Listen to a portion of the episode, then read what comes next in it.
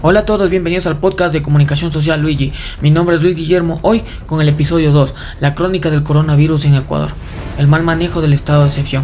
Outside a hospital in Guayaquil, Ecuador, a family seals the coffin of their father with plastic wrap. En una publicación el 23 de abril, el New York Times sugiere que el número de muertos es 15 veces más alto que las cifras dadas por el gobierno.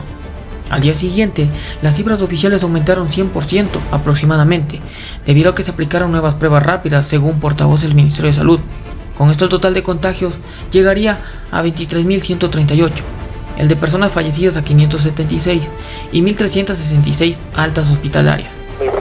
Paralelamente, las fuerzas del orden continúan realizando operativos en la ciudad, el Comité de Operaciones de Emergencia COE a nivel nacional aprueba pasar a una fase de distanciamiento social.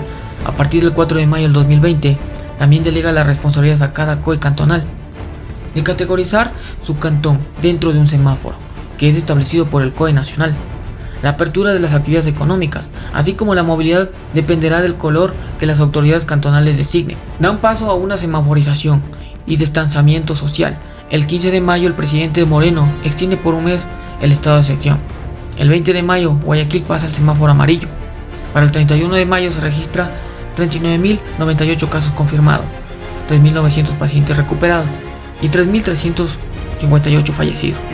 Unas 400 personas se manifestaron el lunes en la capital en rechazo a medidas como la reducción de horas de trabajo y de salario, así como de los despidos que se han dado durante el confinamiento de... Debido a las presiones del gobierno y los sectores productivos, el 3 de junio, Quito pasa a un semáforo rojo a un amarillo modificado. Para el 10 de junio, 38 familias aún no recuperaban los cuerpos de sus familiares fallecidos por COVID-19. Aún siguen esperando los cuerpos de sus fallecidos. En este momento, justo afuera de criminalística, hay un plantón por las familias que están con sus cuerpos perdidos. El 26 del mismo mes, la justicia determinó que las autoridades debían identificar a los cadáveres que yacen en las morgues de los hospitales, pero para el 30 de mayo 41 fallecidos se mantenían extraviados. Esta situación, el alcalde Jorge Yunda se pronunció en su cuenta de Twitter. Lamentablemente no estamos entendiendo el grave peligro al que estamos expuestos como ciudad.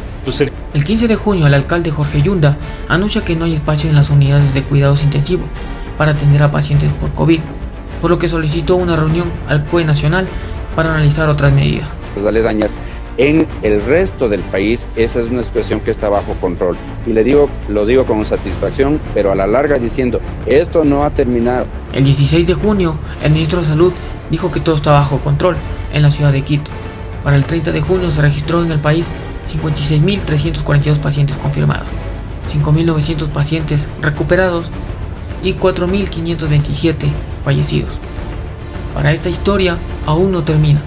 Te lo contaré en otra entrega solo aquí en el podcast de Comunicación Social Luigi. Mi nombre es Luis Guillermo, nos vemos.